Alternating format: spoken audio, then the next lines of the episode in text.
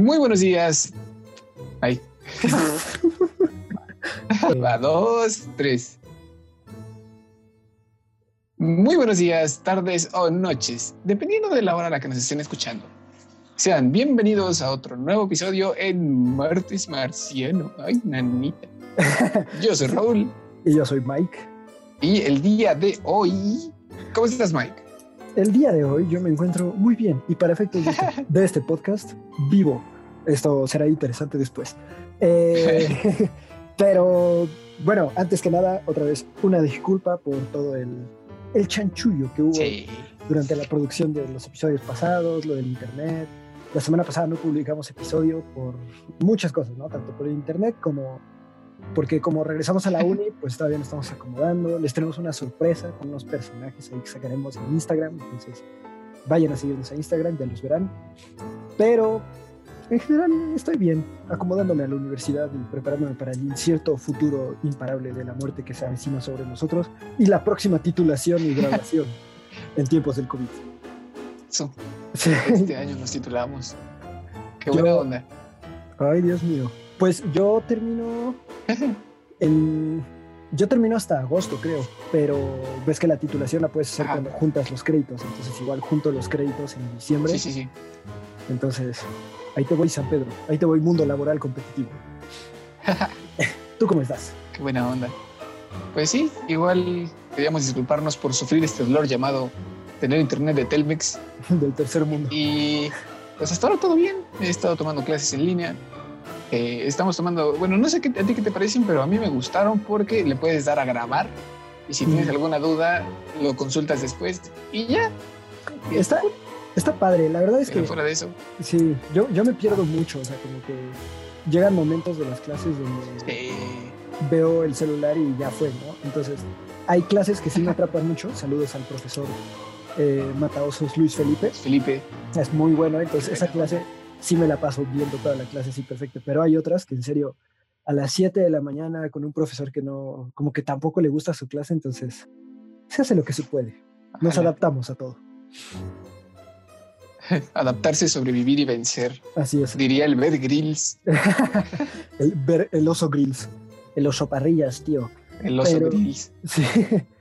Pero pues bueno, ahí vamos. Les recordamos una vez más, como todas las semanas en este su querido podcast, que si pueden, eh, eviten salir de casa. Si van a salir, que lo hagan con las medidas necesarias. Y que mientras manténganse contentos, manténganse curiosos, escuchen todo el podcast. Y vayan Y a no le crean Obrador. No le, no le crean Obrador, todo es culpa de, todo es culpa de Felipe Calderón. Eh, y vayan a seguirnos en Instagram para cuando saquemos la sorpresa de unos personajes muy padres. Ya verán. Va a estar bien bueno. Sí, también he estado trabajando en el diseño de personajes, entonces. Sí, he visto. Sigan Ya a- diseñé los a- dos. Ajá. Ah, sí, ya diseñé los dos y ya espero que salgan el día que, que estrenamos capítulo. ¿no? O sea, O sea, el- Hoy, si nos están escuchando. Ajá. O sea, hoy deberían haber salido, pero saludos desde el pasado. Es como ver hacia, un- hacia una estrella en la noche, estás viendo el pasado, así es el podcast.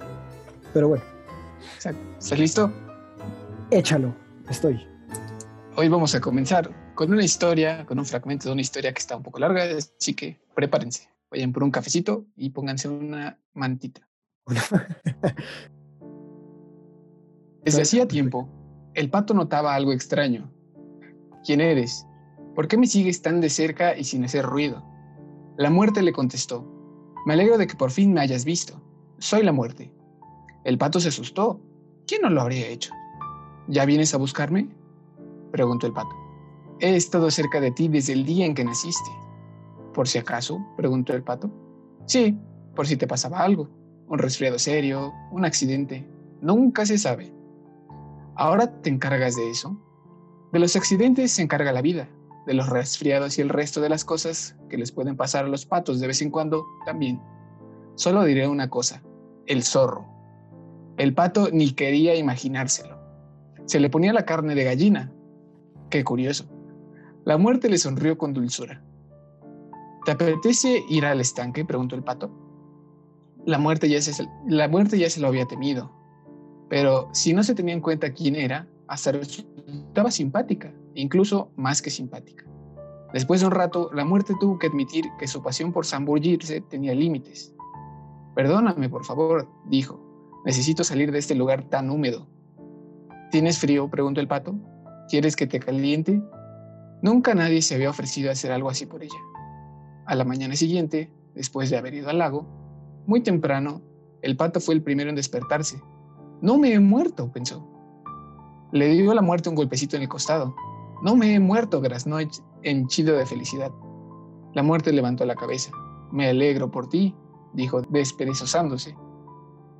¿Y si me hubiese muerto? preguntó el pato. Entonces no habría podido descansar tan bien, contestó la muerte bostezando. Esa respuesta no ha sido nada simpática, pensó el pato. A pesar de que el pato se había propuesto, a partir de ese momento, no volver a decir nada más, no aguantó mucho tiempo callado. Algunos patos dicen que te conviertes en ángel, te sientas en una nube y desde ahí puedes mirar la tierra. Es posible, contestó la muerte mientras se incorporaba, pero de todas maneras, tú ya tienes alas. Algunos patos también dicen que en las profundidades de la tierra hay un infierno en el que te asan si no fuiste un buen pato. Es asombroso todo lo que se cuenta entre patos, pero ¿quién sabe? Entonces tú tampoco lo sabes, graznó el pato. La muerte solo le miró. ¿Qué hacemos hoy? preguntó de buen humor. Hoy no iremos al estanque, exclamó el pato. ¿Qué te parece si hacemos algo verdaderamente emocionante? La muerte se sintió aliviada. ¿Subiremos a un árbol? preguntó burlonamente. El estanque se veía muy abajo desde aquel árbol.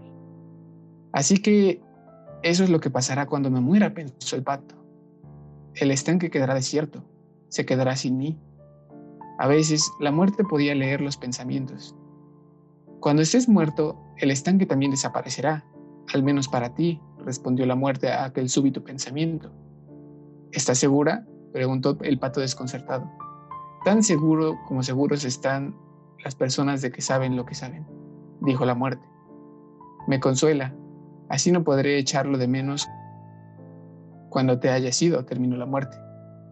¿Por qué no bajamos? le pidió el pato un poco después. Subido a los árboles se piensan, muy, se piensan cosas muy extrañas. Durante las siguientes semanas fue cada vez menos al estanque. Se acompañaban con, mayor frecuencia y se quedaban sentados en cualquier lugar que tuviera hierba y casi no hablaban. Hasta que un día una ráfaga de aire fresco despeinó las plumas del pato y éste sintió frío por primera vez. Tengo frío, dijo una noche. ¿Te importaría calentarme un poco? le preguntó la muerte. La nieve caía, los copos eran tan fríos que se quedaban suspendidos en el aire. Algo había ocurrido. La muerte miró al pato. Había dejado de respirar. Se había quedado muy quieto. La acarició para colocar un par de plumas ligeramente alborotadas, lo cogió en brazos y se le llevó al gran río. Allí lo acostó, con mucho cuidado sobre el agua y le dio un suave empujoncito. Se quedó mucho tiempo mirando cómo se alejaba y cómo cruzaba y surcaba las largas filas de agua que serpenteaba el río. Cuando le perdió de vista, la muerte se sintió incluso un poco triste, pero así era la vida. No, el pato.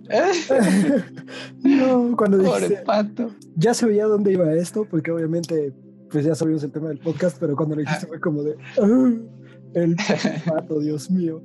Oye, qué, buen, qué buena historia, me lo imaginé. Está, está bueno. Voy a llorar. Sí, de hecho es un cuento ilustrado que alguna vez compartí en internet, pero sí está bien triste. No, no me acuerdo del autor, pero sí lo busqué para poder narrarlo. El autor es y me gustó. David Fincher. Pero, oye, Noma, qué buena historia. y con esta increíble narración por parte de nuestro, nuestro super podcasteador, Raúl, inauguramos el podcast de La Muerte. Hoy vamos a hablar sobre la muerte, tanto en nuestra cultura como eh, en general desde el punto de vista científico. Ya saben todo lo que hemos dicho durante todos los episodios, pero ahora sobre la muerte. Entonces, oye, qué buena historia, me gustó mucho. A darle que es mole de olla. Sí, está, está interesante. Está cool. Está padre, además está amena porque siento que si fuera con una persona no estaría como tan, no sé decirle enternecedora. Está, está bonita. Ajá, algo más como a lo que estamos acostumbrados, pero no sé, siento que el que sea un pato te hace imaginarte todo y verlo como desde otro punto de vista que es, si te das cuenta, es nuestro mismo punto de vista como personas, pero está, está padre y me gusta porque toca como las creencias que tenemos en general sobre que no sobre la muerte, sino qué pasa después de la muerte. Como, por ejemplo, a mí se me hace muy curioso que le dice, hay un lugar donde dicen que van los, que, los patos que se portaron mal y son rostizos. y, y, le dice a la muerte como, ¿qué cosas se inventan los, patos, no? Eh, y precisamente, o sea, yo creo que para, para poder empezar como a analizarlo, tenemos primero que ver, para empezar, qué es la, la, muerte, ¿no? O sea, en el, en el podcast pasado, el de las, hace dos semanas, que era inteligencia artificial, medio rozamos qué era la vida, o sea, qué, qué necesitabas para estar vivo. Y entonces en este, que, qué bien nos coincidió el podcast, vamos a ver qué es la muerte. Entonces, ¿estás listo para la super definición más científica que has escuchado en toda tu vida? Por supuesto. Pues va.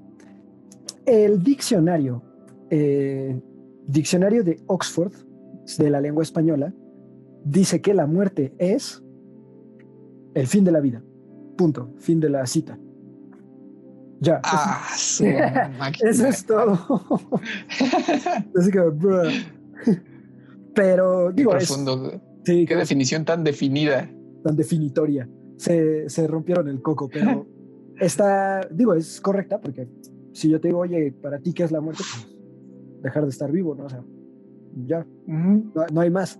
Lo interesante no es en sí el hecho de, de, la muerte, de qué es la muerte, sino qué pasa después o por qué Exactamente. muere. Entonces, yo te preguntaría, como para inaugurar ahora sí, ¿qué crees tú que pasa? O sea, cuando tú mueras, ¿qué crees que va a pasar? Yo creo que la muerte en sí nos transmite a eh, como un reinicio, como la teoría del reinicio del universo. Ok. Y yo creo que sí es posible reencarnar.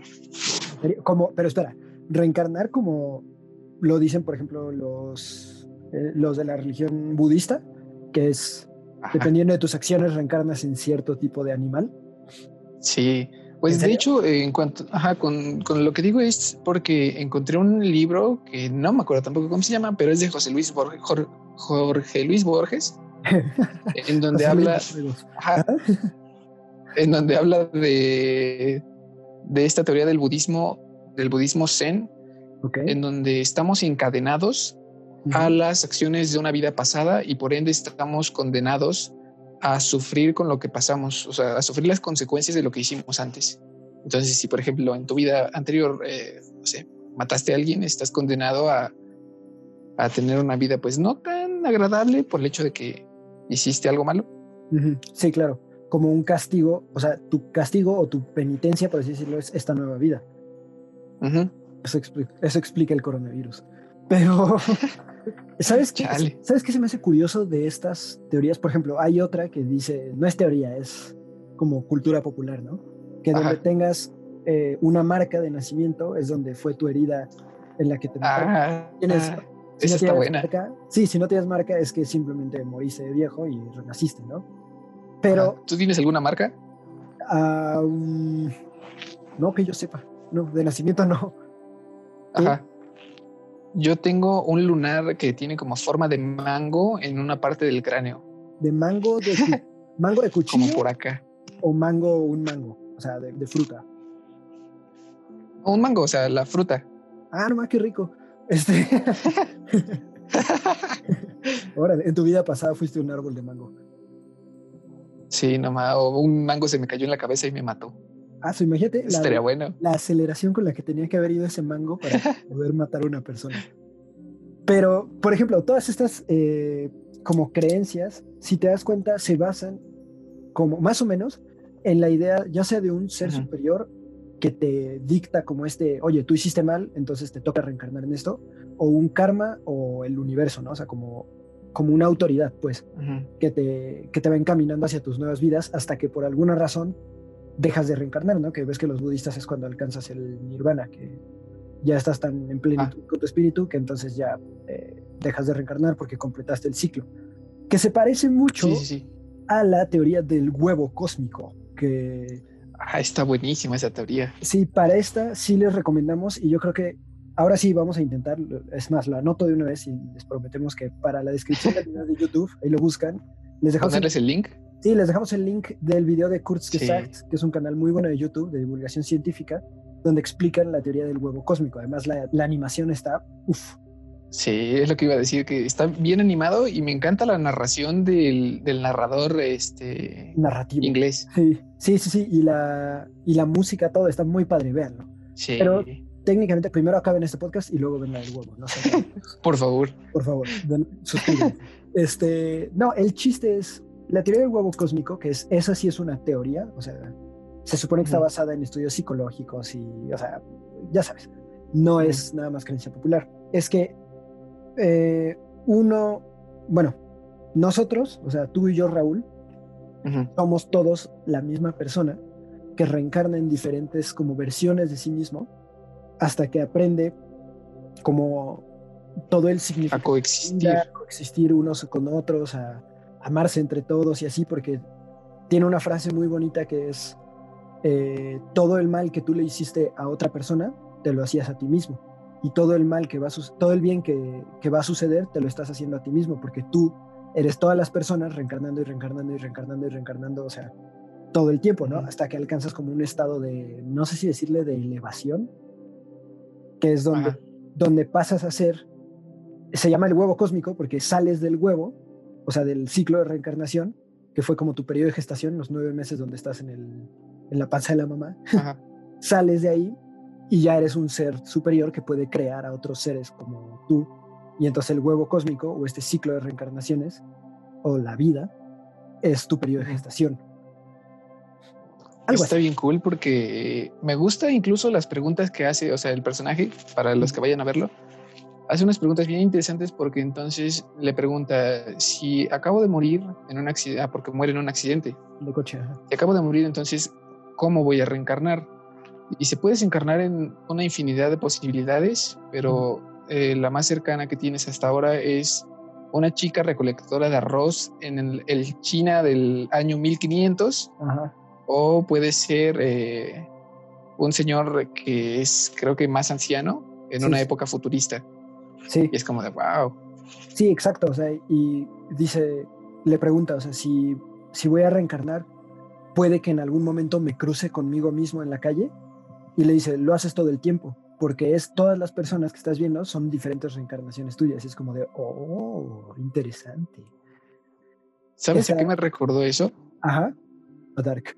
A un libro, puros libros, que Ajá. se llama, está buenísimo, que se llama Uno, Ninguno y Cien Mil. Oh, ¿de qué, ¿de qué trata? que habla de que todas las personas, incluyéndote a ti, tienen una- un fragmento chiquitito de una versión de ti que ellos como tienen concebida y que a fin de cuentas no eres ni uno ni ninguno, sino la conjunción de todas esas personas. Claro que es, es una frase, bueno, ya la he visto mucho en frases eh, como motivacionales de Facebook, que es, o sea, que cuando, cuando pasas junto, o sea, más bien, cuando pasas en la vida de alguien, le dejas un pedacito de Ajá. ti que lo hace ser quien es, Ándale. por lo que comió Sí, sí, contigo. sí. Entonces, tú estás formado de todas las experiencias y, o sea, cosas de Justamente. otras personas. Entonces, está padre, pero al final son como lo de la marca de nacimiento, ¿no? O sea, pues, chance, Ajá. chance no, son puntos de vista, perspectivas y así, pero Ujú. la pregunta que a mí, o sea, me, me- me vuela el cerebelo, el hipotálamo, es que, o sea, realmente, ¿qué pasará, no? Y aquí es donde podemos entrar un poco en conflicto y no nos queremos poner ni políticos ni religiosos en este podcast, o sea, en el sentido de que sabemos que los que nos escuchan tienen diferentes opiniones, pero por ejemplo, para un, una persona de fe cristiana, pues hay un cielo y un infierno, ¿no? Para una persona de fe budista existe la reencarnación, para una persona atea, por ejemplo, a lo mejor no hay absolutamente nada y te mueres y se acaba y ya, ¿no? Para Carl Sagan reencarnas en una estrella de neutrones o algo así. Eso Entonces, bien chido. me gusta mucho la frase que tiene, que es de todos somos polvo de estrellas, porque pues, Ah, técnicamente- eso sí. técnicamente es, es cierto. Igual, ¿sabías que cuando tienes joyería de oro, tienes pedazos de una supernova? Porque el oro, Ah, se, el oro se forma en las supernovas y se cree que cayó al- a la Tierra eh, en forma de radiación de una supernova y se quedó adentro de la bola, por decirlo así, que estaba formando. como cuando la brisa le da a las plantas. Ándale, pero imagínate que la brisa tiene rocío, en vez de rocío con agua, era rocío de oro que salió de una supernova. Eso está, está chido, así que cuando, compren, cuando compren joyería de oro, están comprando pedacitos de supernovas que explotaron hace miles de millones de años.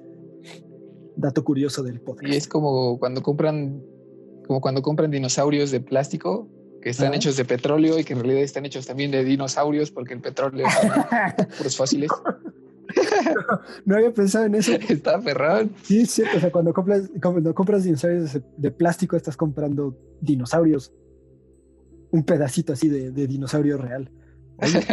no me había Parte de ese dinosaurio de plástico es un dinosaurio. Tiene la, pierna de una lagartija ancestral de hace 10 millones de años. Sí. Bueno, pero regresando al tema. Este, por ejemplo, eh, yo la verdad es que sí creo, o sea, tanto por mi razonamiento como por mi religión, sí creo en un cielo y un infierno, a diferencia de lo que, o sea, después de la muerte, a diferencia de muchos bueno, muchas personas o muchas imágenes, no creo que el cielo y el infierno sean, o sea, el cielo en las nubes y ves a todos desde abajo y el infierno abajo de la tierra donde te quemas, ¿no? Porque, ¿Por qué? Porque si, ya lo hablamos en otros podcasts, si el alma es inmaterial, no puedes, o sea, no vas a un lugar porque un lugar es material, es físico, entonces no te va a quemar una flama física, por así decirlo, ni vas a estar en una nube física porque tú ya no eres físico. ¿Me, me cachai? Sí, es, un campo metafísico. sí, exactamente, esa es la palabra. E, eso es en lo que yo, Miguel García, creo, ¿no?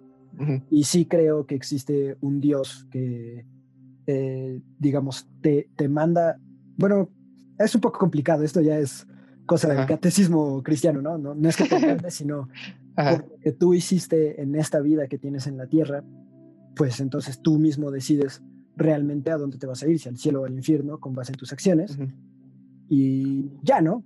Eso es en lo que yo creo. Y entonces, si te das cuenta, lo que creemos que va después de la muerte condiciona mucho cómo actuamos en esta, en esta vida. Porque, por ejemplo, si yo creyera que, que se puede reencarnar en una vaca, pues no voy a comer vacas porque qué tal que me estoy comiendo a mi tía. Y entonces es un concepto tan abstracto, pero aún así tiene un resultado tan tan puntual y tan presente como por ejemplo si yo creo que si le pego a mi hermano me voy a ir al infierno por decir algo este pues no le pego no y es algo que no estoy diciendo me voy a morir mañana pero te está condicionando hoy aquí presente a cada minuto y segundo de tu vida eso sí como que de cierta manera inconsciente pese a todo lo que ya hemos visto y vivido tienes como ese pensamiento de de, que debo hacer algo para que mi muerte sea, sea válida o valga la pena. O más que para que tu muerte valga la pena, tu vida valga la pena y la vida que va después. Porque, por ejemplo, tengo, tengo una frase que te va a gustar y es de una, una de mis películas favoritas, no es mi favorita, pero es de mis favoritas. Del último Samurai hay una escena donde eh, Katsumoto, que es el, el, líder de los samuráis, está a punto de enfrentar la última batalla, y así ya sabes, ¿no? Y entonces le dice al personaje de Tom Cruise, que es un gringo, le dice, eh, Tom Cruise le pregunta, es que, ¿cuál es el sentido de tu vida de servicio, de servicio al emperador, de luchar si el emperador ya ni siquiera te reconoce como su, su ayudante o su aliado, ¿no? Y se pone a dialogar ahí muy profundo y entonces le dice Katsumoto, le dice esta frase que es, así como las flores del cerezo en flor, está un poco redundante, pero sí. Todos estamos muriendo cada día. Y eso es, y dice, eso es el Bushido, que es una, Bushido es una filosofía de vida, que es apreciar la vida en cada respiro, porque cada segundo que pasas es un segundo menos o un segundo más hacia la muerte. Y es así como de, ah, y está padre porque además lo compara con las, las flores del cerezo, que la flor del cerezo es bonita cuando muere, o sea, cuando, es, cuando florece. Sí, cuando se cae, ¿no? Cuando empieza a morir. Y entonces le dice técnicamente que la vida es como esa flor que, o sea, todo el tiempo está muriendo, pero hay belleza en ese morir, ¿no?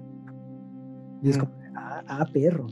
Y digo, tiene mucho que ver con la filosofía que ellos tenían, ¿no? Que al final solamente muere por su espada y es mejor morir con honor y con la belleza de la vida y de la muerte y no sé qué, ¿no? A lo mejor para, para alguien occidental o europeo o americano es así como de este güey está bien loco, ¿no? Para ellos tenía sentido, pero otra vez es lo mismo. Esta filosofía de vida tiene muchísimo que ver con cómo va a acabar esa vida, o sea, con la muerte. De hecho, hay, ya ahorita que quiero dirigirnos hacia un tema interesante, pero quiero dar un poquito de contexto y comienzo con una frase. Okay. ¿Qué dijo nuestro, nuestro director favorito mexicano, Guillermo del Toro? Ah, yo pensé que ibas a decir nuestro director, este, es, no, Esparza. no, pobre, no, estaría chido que Esparza lo dijera. Esparza, patrocínanos. Estamos, estamos dispuestos. Ah, perdón, dime, dime. Ajá, que la frase, bueno, ya iba a decir la frase. Sí, échala, échala. Entonces, Guillermo del Toro, no me acuerdo en qué película, y creo que, creo que fue en una de las masterclass que dio en Guadalajara como gratis a todo el público que se transmitió por tele sobre cine y sobre la forma del agua. Ajá. Sí, estaba chida. Dice, no hay nada más humano que el temor a la muerte. Y está cool porque, o sea, sí es ese pensamiento constante de, de, de si no, ¿cómo vamos a morir? El, eh, qué hay más allá o el qué nos va a dirigir hacia allá o si hay algo después. Sí, claro. nos hace seguir pensando en, qué pasará o qué es la muerte o cómo representar a la muerte. Que ese también es otro tema súper padre. Pero espera, antes de pasar al cómo representar la muerte, por ejemplo, el, el, miedo a la muerte, yo creo que es una de las cosas que más eh, tiene como, o sea, un reflejo directo en los instintos, tanto de los animales como de los humanos, porque ¿Por, qué, ¿Por qué no te acercas a una flama? No es porque estés razonando, o sea, cuando eres chiquito, pues, no es porque luego, luego estés razonando, es que la flama quema porque está a cierta temperatura y yo no tengo protección ni nada, sino porque sabes que te va a hacer un daño. ¿Y por qué le tenemos miedo al daño? Porque generalmente un daño muy grande causa la muerte. Entonces, sí es cierto que todo el mundo nace como, o sea, con miedo a la muerte, pues, o tenemos ese instinto muy básico de supervivencia, ¿no? Que, que lo han tenido todos los... ¿Sabías que Ajá, sabes que cuando tienes miedo, ya se hizo un estudio de que cuando llegas a un punto de miedo eh, suficiente, tu cuerpo empieza a enviar sangre a tus piernas. Para correr, sí, para salir huyendo.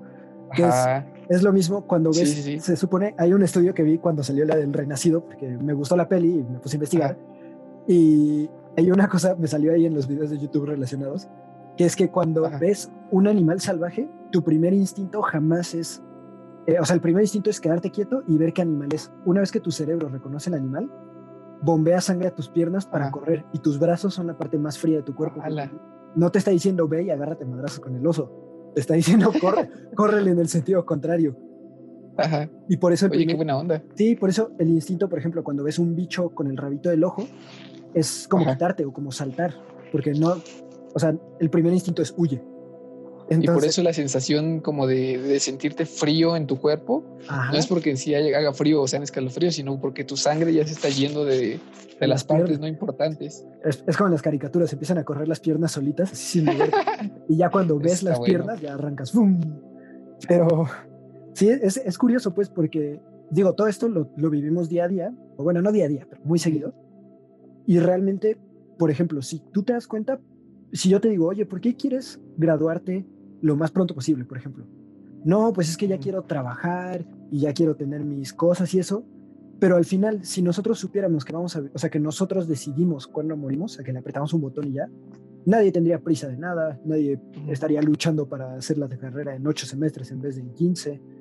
Entonces, porque sabemos que tenemos un tiempo limitado, ¿no? Y somos conscientes de eso el problema, o bueno, no es un problema, es tanto una ventaja como una desventaja, es que en nuestro mundo actual globalizado, súper tecnológico, ultra postmodernista, cyberapocalíptico, eh, no tenemos tan presente... El limón. ¿Eh? ¿Qué?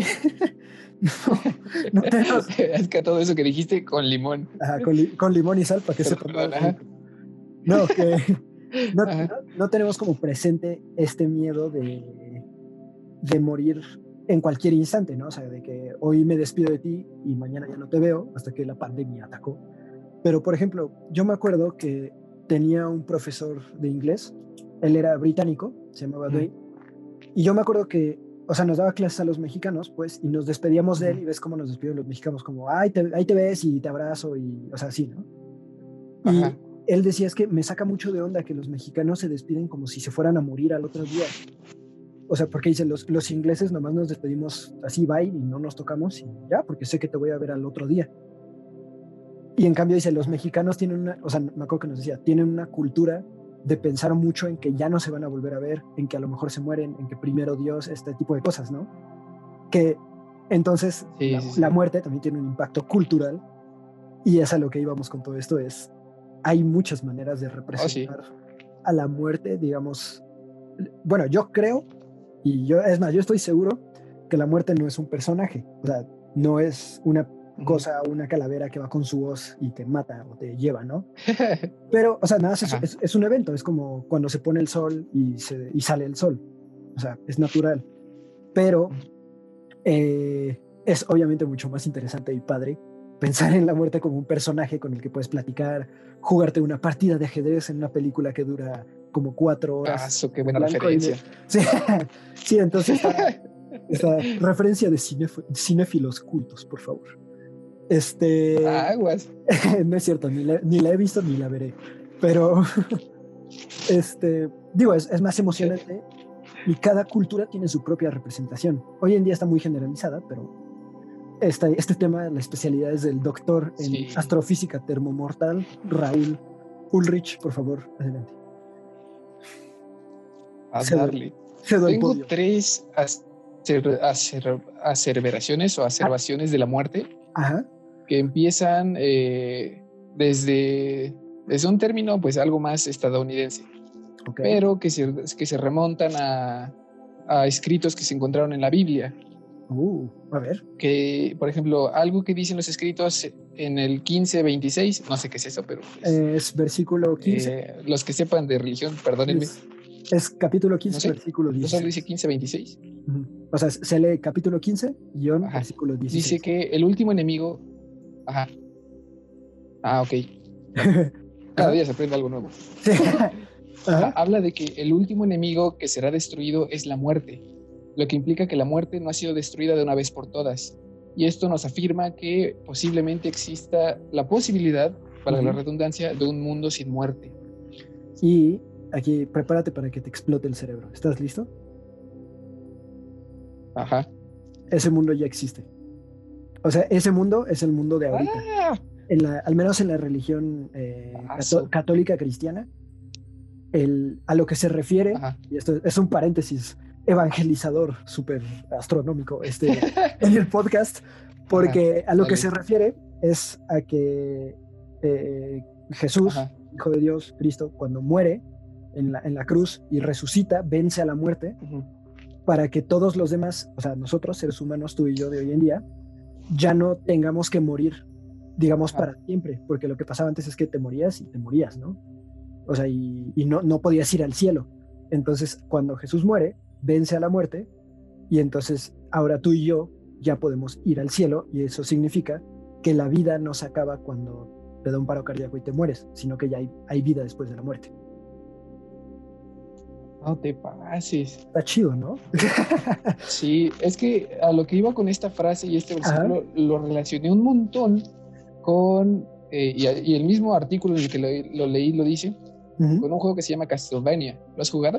No, pero he visto las ilustraciones y me gustan, entonces. Están hermosas las ilustraciones. diré que qué chido. Eh, lo, que pasa, lo que pasa en esto es que en Castlevania, eh, para resumir todo este rollo, eh, está el clan de los Belmont, que es una familia de, cazadores de vampiros, oh. que cada 100 años tiene que haber un Belmont que porte el látigo mata vampiros, hecho con el alma de la, primera de la primera esposa, de la primera esposa de un Belmont, que juró se sacrificó la esposa porque pues un vampiro la mordió y su esposo juró vengarse cada que renaciera el mismo vampiro. O sea, juró vengarse de él y juró que siempre habría un Belmont cada 100 años para enfrentarse a él. Oh, oye, nomás está súper padre. Y, oh, sorpresa, resulta que este vampiro, resulta que este vampiro se volvió Drácula. Oh. Okay. Después de este rollo de, de, Drácula y los Belmont, eh, en alguno y en la mayoría de los juegos, resulta que después de vencer a Drácula, te das cuenta de que Drácula no era el enemigo final, sino que la muerte estaba controlando a Drácula. ¿What? ¿Cómo? ok, ala. o sea, y por eso es que está, está esto Sí, sí, sí. Tenías que vencer. Ah, por eso es que está esto de que el último enemigo a vencer es la muerte. Ok. Ah, interesante. Eso está padre, pero si te das cuenta, y al final, una vez más. rollo, matas a la muerte. Matas a la muerte. ¿Y qué pasa si matas a la muerte? O sea, ¿todo el mundo se hace eterno o qué? Mm, no, porque al final de cuentas, eh, en casi todos los juegos, la muerte nunca, nunca puede morir, pero sí jura y maldice a cada uno de los Belmont, de la familia Belmont, que estará ahí para, o sea, es como un ciclo infinito de Belmont renace y la muerte vuelve a aparecer para hacer de las suyas. Ah, oye, eso está, muy, eso está muy padre, pero digamos, en cuestión práctica, es lo mismo, como tienes a la muerte como un personaje, que es como el de Harry Potter, por ejemplo, a mí me gusta mucho, hablando de ilustraciones y eso, las ilustraciones de las reliquias de la muerte de Harry Potter, y cómo se ve la muerte y así, o sea, y como, ¿las has visto? Que tienen el manto de invisibilidad y la piedra. Cuando cuentan el cuento de los tres hermanos. Exacto, están padres, ¿no? Las, las animaciones, pero el chiste es que también la muerte es un personaje al que puedes engañar o derrotar o así, y supongo que eso viene, o sea, desde hace muchísimos, muchísimos años de como un deseo, bueno, yo lo veo así, de tanto de poetizar la muerte, como de tener cierto control sobre la muerte. Porque al hacerla un personaje ya la puedes burlar. Y entonces ya, ya no es que se murió porque pues, tuvo suerte o porque no le tocaba, sino se murió, digo, no se murió porque burló a la muerte o se murió porque la muerte. engañó a la muerte. Sí, y de hecho casi todas las culturas tienen eh, sus propias versiones de la muerte y siempre hay uno que logra engañar a la muerte. Noruega la tiene, España la tiene, Francia la tiene, China la tiene, o sea, que son como héroes que engañan a la muerte para pedirle un favor o para rescatar a su amada, como Hércules o algo así. También me recordó a la muerte que creo que tocamos en temas pasados de en otros podcasts, que es la que aparece en el libro de Macario, que siempre ah, anda con su reloj, que anda con su caja en su reloj en una caja y que se le rompe. Ajá. Esa es de las más chidas. Esta, esta muy La otra que encontré la otra que encontré es la, famosísima, y por supuesto porque somos mexicanos, conocida como la Catrina Garbancera. ¿Garbancera? Esa no me la sabía. Sí, sí, sí. ¿Por qué Es que la Catrina, la Catrina y el, el, término de Catrina se adjudicó a México a partir de que José Guadalupe Posada pintó a una Catrina eh, que era eh, catalogada como la Catrina Garbancera porque era el esqueleto de un Catrín o de, un, de una Catrina, por así decirlo, una persona de alta alcurnia.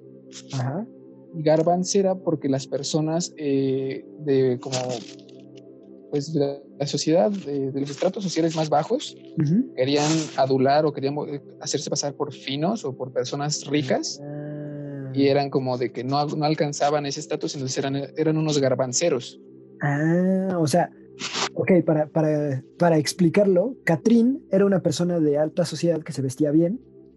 Garbancero era una persona como, como un wannabe, sería el wannabe de hoy, ¿no? O sea, como que se quiere ver muy chido, pero no lo es realmente.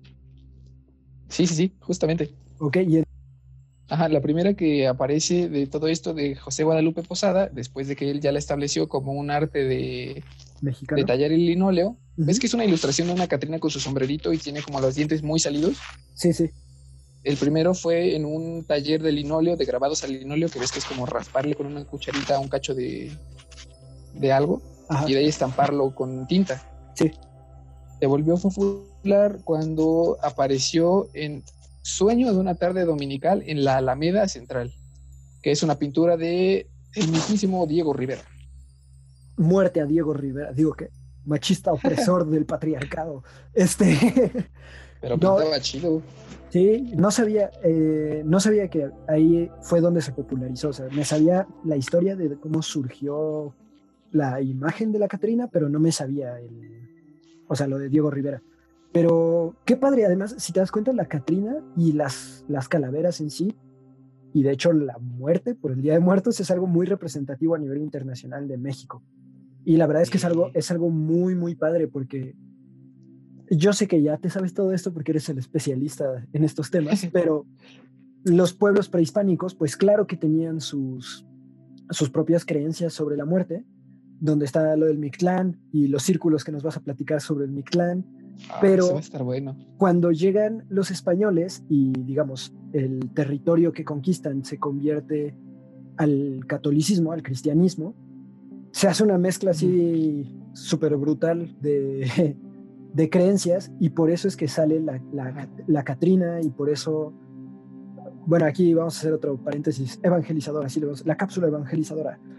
Tan, tararán. Este, no, por ejemplo, los, la muerte, o sea, la, la santa muerte, que no tiene, nada, no tiene nada de santa, pero bueno, Sí, sí. es, es una imagen muy recurrente en, en México, y si, si, no si por tu casa pasa, pero por mi casa, como a, tre- como a cinco calles, hay un altar a la muerte y es una calavera vestida con la hoz y junto tiene un crucifijo y a la Virgen María. Y es como, ¿what?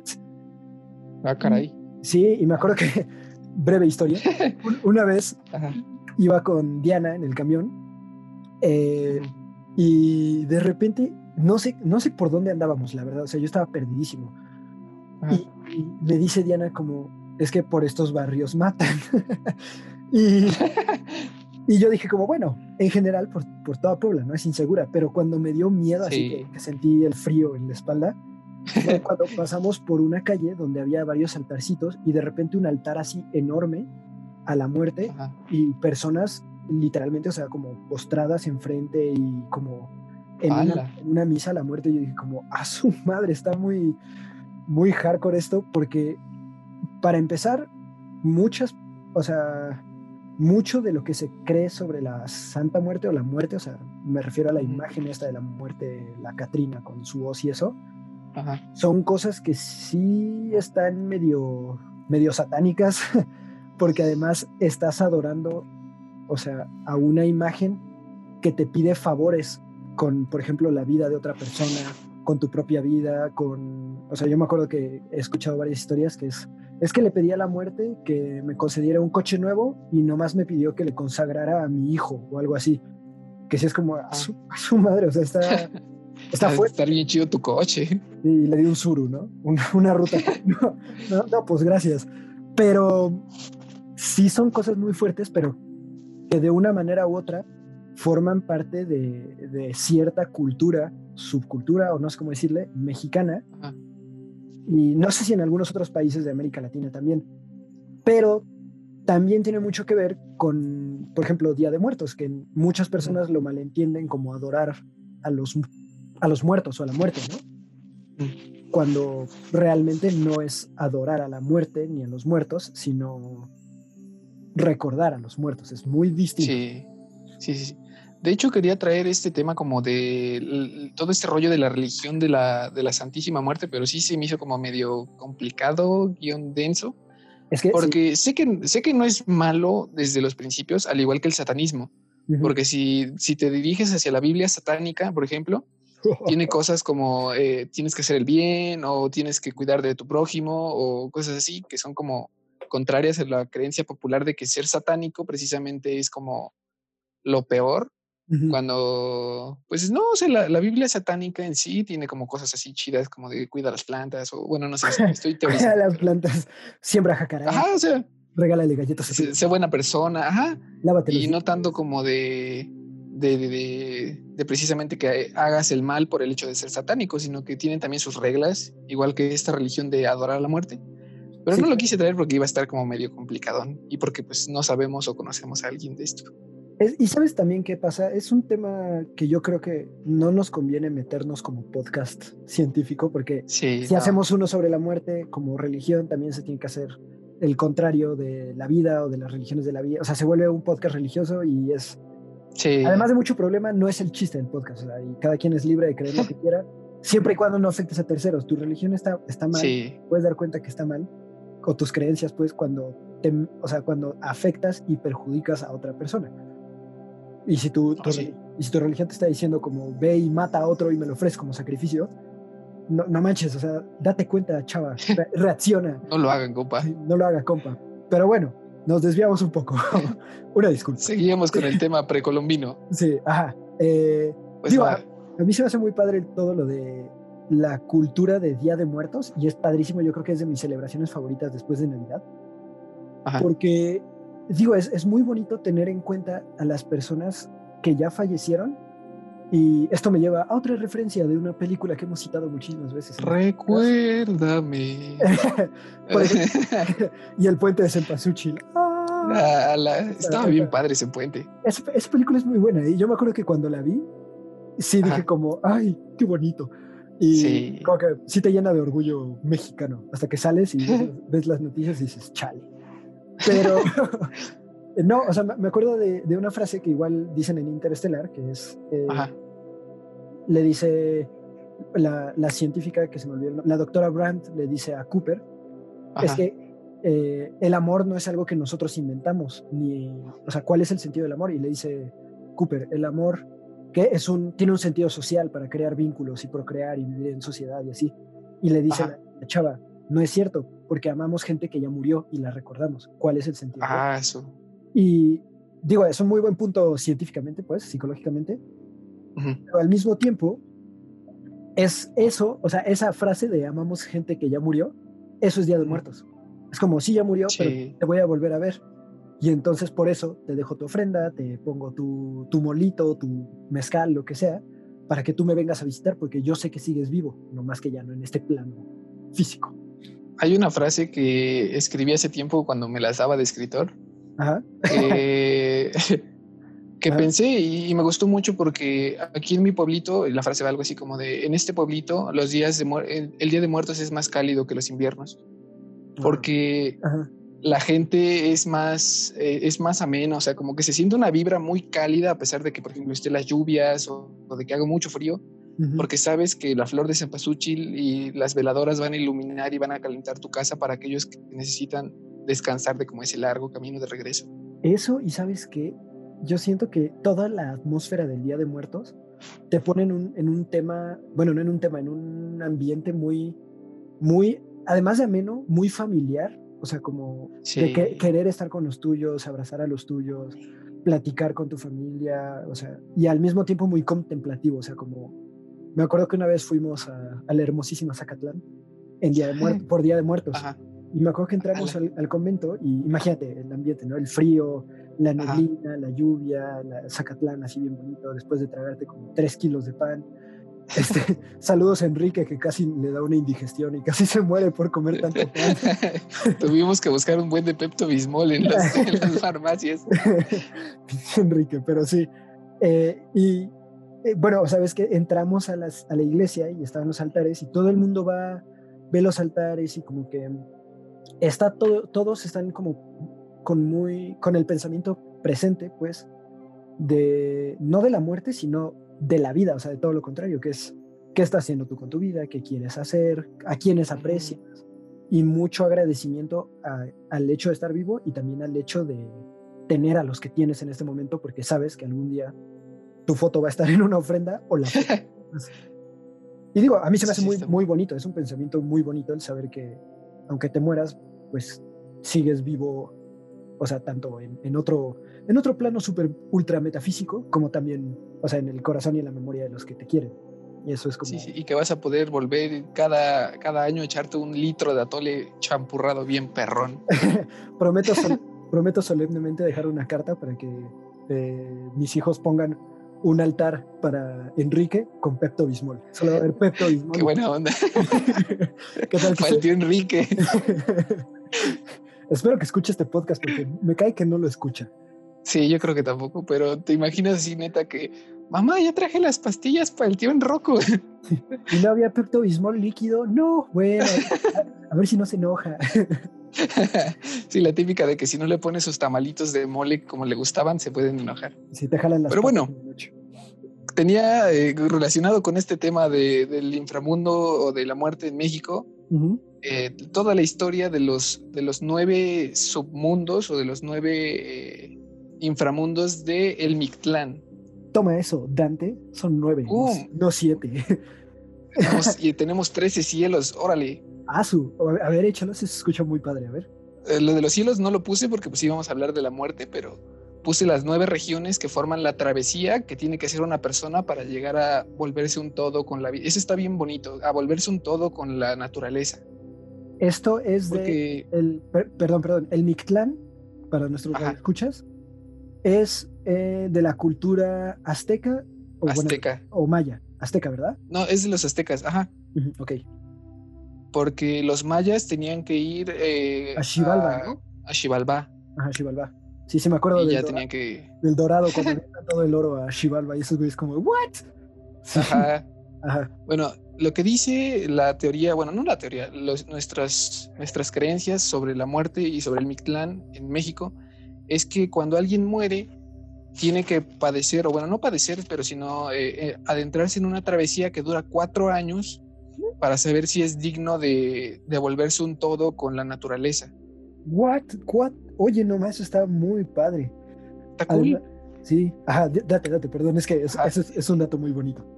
Y son nueve, nueve inframundos que pues las, las quería explicar todos. Échalos. Y el primero es, es el mejor de todos, creo. O Bueno, me gusta mucho porque es el lugar en el que habitan los perros. Uy, genial. Oye, qué bonito. Porque pues ves que nuestra cultura y, el- y todo y todo aquel que tenga un perro pues entiende el cariño que se les tiene. Explica que en este paraje los muertos tendrían que cruzar el ancho río Apanohuacaligua. Está, está confuso. Es un río muy grandote Ajá. de, de espesas, de espesas aguas negras, Ajá, el atoyac. donde habita eh, Xochitonal, que es una iguana gigante. Oh. y, en donde en las orillas de este río vagan los muertos que no habían sido dignos porque en vida habían maltratado a algún perro. No, Mac. Guau. Oye, qué padre Ah, está, está eso. bueno. O sea que patear Y- un perro sí es pecado para los Sí, aztecas. sí, sí, sí. Ajá. Y para cruzar este río necesitabas forzosamente la ayuda de un perro Xoloscuintle. Ujú, que son tus guardianes. Los, ajá, los cuales tenían la tarea de descubrir si el difunto era digno o no. De lo contrario, el difunto se quedaba eh, varado a las orillas del río cruz- caminando por- para siempre. Chale. Ok. Por eso sean buenos con los perros, amigos. Ajá. Por eso. Y El segundo, gatos, ¿no? Ajá. Solo que los gatos no entraban porque no había gatos aquí. Sí, no había gatos, entonces Ah. los perros rifan. El segundo inframundo es el lugar en el que se juntan las montañas, Ok. que es una región donde existían dos enormes cerros que se abrían y cerraban, chocándose entre sí de manera continua, donde después de haber cruzado el río Apanohuacal, Apanohuacalhuía, el muerto tenía que buscar el momento propicio para cruzar estos cerros sin ser triturado. Como, ala, como una, dos, tres, órale. Ajá, y muchos quedaban aplastados entre, el, entre, el, entre los cerros y ya no podían cruzar. Changos. Ajá. Lo que encontré es que estos cerros no se cerraban así como de golpe, como una almeja o como una trampa de oso, Ajá. sino que tardaban cerca de una semana en cerrarse. ¿Y cómo es que te aplastaban? Ah, pues imagínate correr, o sea, cruzar un cerro corriendo, o sea, a No, pie. Pues mis chavos, subes al cerro y aunque se cierre, tú ya estás arriba, pega y lo, lo Ah, bueno, yo creo que estaba prohibido o algo. Sí, Era- creo- Era hacer trampa. Yo creo que los perros te mordían o algo. El tercero de los tres inframundos está, suena, suena muy chido porque sí me lo imaginé, no sé si tú también, que es la, la montaña de obsidiana. Oh, wow. Porque ves que los aztecas tenían esta tradición de usar obsidiana y. Para matar a todos. jade, ajá, Ajá. para todas sus cosas. Oye, no, tiempo, tiempo, antes de que sigas. Estaría padrísimo, así, neta, yo sería algo que sí pagaría muchísimo por ir a ver. Una película tipo estudio Ghibli, pero de las Ajá. de esto, o sea, del- de, la travesía. Sí, sí, sí. Imagínate el río así, o sea, con la animación de estudio Ghibli, pero el río y sale la iguana gigante y las montañas. No, man, estaría padrísimo. Lo que no entiendo es por qué aún no se ha hecho una historia, o no sé si se esté trabajando, o quién sabe de todo esto. Guillermo Porque del si te das Guillermo cuenta- del Toro, te estamos viendo. Porfa. Si Sí. te das cuenta, no, o sea, son cosas o lugares que sí nos gustaría ver y sí se, se escuchan bien perrones. Por ejemplo, el río este de la iguana gigante ahí y los muertos, o sea, los esqueletos caminando. Sí, está padrísimo. Pero pues Ajá, supongo que es- es, es una cosa de...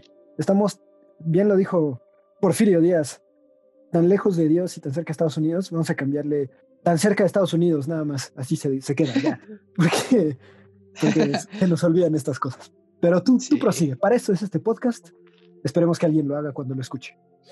Oh, sí. Pues va, la montaña de la obsidiana era una región en donde se encontraba una montaña con un sendero de pedernales de obsidiana que desgarraban a los muertos cuando Ah. tenían que atravesarlo para cumplir su trayectoria. Es la Au. residencia de Itztlacoliwi, Itztlacoli, ajá, Ajá. así, dios de la obsidiana y señor del castigo. Quien Ah, en el pasado fuese custodio del dios Sol y a las horas matutinas del dios de la aurora. Wow. Oye, eso está padrísimo. Es una montaña en donde pues solamente tenías que cruzar mientras se te enterraban un montón de pedernales. Ah, Órale, qué chido. Yo, yo ahí me, me paro frente a la montaña y digo, aquí me quedo, gracias. Ajá. Pues no suena mal, o sea, es el, el tercer estrato del Mictlán y pues no hay más castigos. Entonces Ah. no estaría mal. Mejor si lo cruzo, a ver qué sigue. Sí. El cuarto es uno, igual, o sea, se escuchan bien místicos los nombres. Ujú. Es el lugar donde hay mucha nieve. Ok. y es la primera región del extenso complejo Itztehecayan, que es Ajá. una extensa área conge- congelada con ocho eh, collados de piedra abruptas de aristas cortantes, donde siempre cae nieve.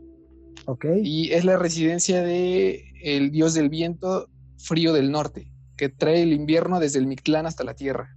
Asu. No más, está padrísimo. Sí, o sea, aquí te ¿Por qué- explican ¿Por qué no los aztecas. Ajá. Ajá, aquí te explican los aztecas de dónde viene el, el viento frío. O sea, viene del Mictlán. Guau, o sea, no manches, o sea, cuando sopla un viento frío, es el dios del Mictlán. O uno, un dios que vive en el Mictlán soplando. Sí, sí, sí. Por eso lo de que te dé el fresco Ajá. es una como interpretación de este viento, What? el viento fresco del norte. Ajá. Sí, es lo que encontré. Oye, qué padre. No, vamos a tener que hacer otro episodio de puros refranes que tienen trasfondo cultural que no sabía. Ajá. El siguiente eh, inframundo está medio, medio cojeto A ver, porque es el lugar en donde la persona se voltea como bandera. ¿cómo se voltea una bandera? Es lo que me preguntaba yo también. Ajá. Dice ¿Pero qué que pasa en es la segunda región del complejo del Itztehecayan, en donde al pie del último collado o como volcán o como, no sé, montículo, comienza una, una extensa área desértica de difícil movimiento con ocho páramos desolados donde no existe la gravedad. Y los, muer- y los muertos están a merced de los vientos que próximos a, a salir, estos los regresan o los llevan de un lado a otro como banderas hasta que finalmente logran salir. ¿Me estás diciendo que los aztecas ya sabían que era la gravedad antes de que Isaac Newton la dijera? Te decían, o sea, no que la gravedad, pero donde no existe aquello que te mantiene pegado a la Tierra. O sea, ya sabían, lo sabían, solo no le habían puesto el nombre de gravedad. Ajá, decían que, eh, que comenzabas a flotar. Bueno, a lo mejor era Porque- viento. Ajá, te volvías ligero como el viento, decían ellos. Ok. Wow. Pero pues yo creo que sí entendían que algo los pegaba al suelo. No ma, qué, qué padre. Toma eso, Isaac Newton. Ajá. Después sigue el lugar en donde te flechan saetas, que son como flechas más grandes. Queda muy claro ese. Sí. Y pues es una región donde existían ex- extensos senderos en cuyos lados manos invisibles enviaban puntiagudas saetas para acribillar a los cadáveres de los muertos mientras caminaban, ¿Para qué? Porque eran saetas que se perdían durante las batallas que el muerto había eh, evitado en la vida. O sea, si mientras menos batallas evitaras, menos saetas te tocaban. Ah, no, ajá, sí, sí, sí. Sí, sí, o sea, es como Los una, menos conflictos. Ajá, es, es una manera de decirle no le huyas al conflicto, porque si no en el Mictlán se te regresan. Sí. Wow. El siguiente también está cool. Ajá. Es el lugar en donde te comen el corazón. Ah, qué padre. Sí, ah, qué chido. Eh, Ajá.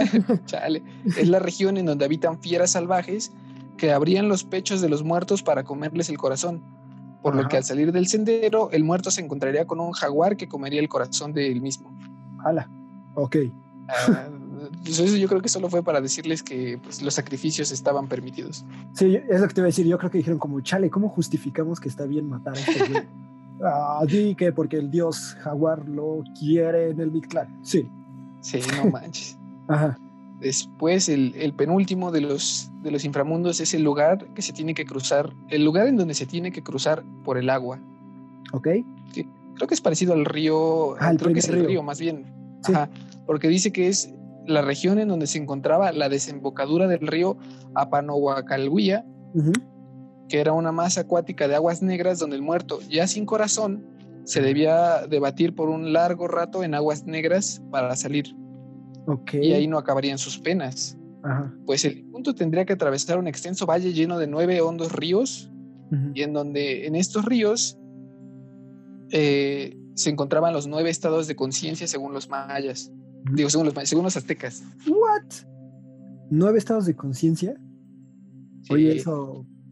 Wow, esto estoy, estoy impresionado, pues. O sea, es mucho bien. Ajá. Según los, los, los antropólogos, sí son antropólogos, ¿no? Sí, sí, sí. Ajá. historiadores. Eh, los historiadores Ajá. dicen que se referían a los estados de conciencia no precisamente como esto, sino como pues enseñanzas que tenías o que tenían ellos de, del estado de la, del estado tranqui- de la tranquilidad, del estado de armonía, de la armonización, Ok. del Sí. ser uno con los animales, con tu prójimo y con la naturaleza. Wow. Ajá. Y esas eran como la conciencia. Está muy, son como lecciones, ¿no? Que aprendes para llegar al estado de armonía. Ajá. Hoy está muy padre. Y el último, que es como el más tranquilo, es el lugar donde se tienen nuevas aguas. Ok. Y aquí dice que finalmente se alcanzaba el fin del trayecto en una zona de niebla donde los muertos ya no podían ver nada a su alrededor. Zacatlán. Su estado de cansancio, eh, su estado de cansancio provocaba la reflexión de las decisiones y movimientos de la historia del muerto y se conectaría con todo lo que sucedió en la vida, con todo lo que le rodeaba y con todo lo que era, eh, pues ahora sí que existente en el mundo. Ajá. El muerto se volvía uno con todo. Y así dejaba de padecer y entraba en el Mictlán, en donde el residente y señor de la muerte lo recibía. ¿Y qué pasaba? O sea, una vez que llegabas al, al Mictlán, ¿qué? O sea, vivías ahí Según lo que, ajá, según lo que investigué, te volvías niebla. What? Bueno, O no sea, niebla, llegabas a un, ajá, Ajá. llegabas a una zona donde te volvías uno con la naturaleza, con el universo, con las personas, con la tierra, Ujú. y eh, Mictlantecutli te recibía. Y vivías para siempre ahí, ¿no? O sea, y en algún Ajá. punto podrían, o sea, tus parientes que siguen vivos llegarían a visitarte al. al Sí, sí, sí, te volverías eterno. No el- sales del huevo cósmico, como quien dice. Sí, Oye. es muy parecido.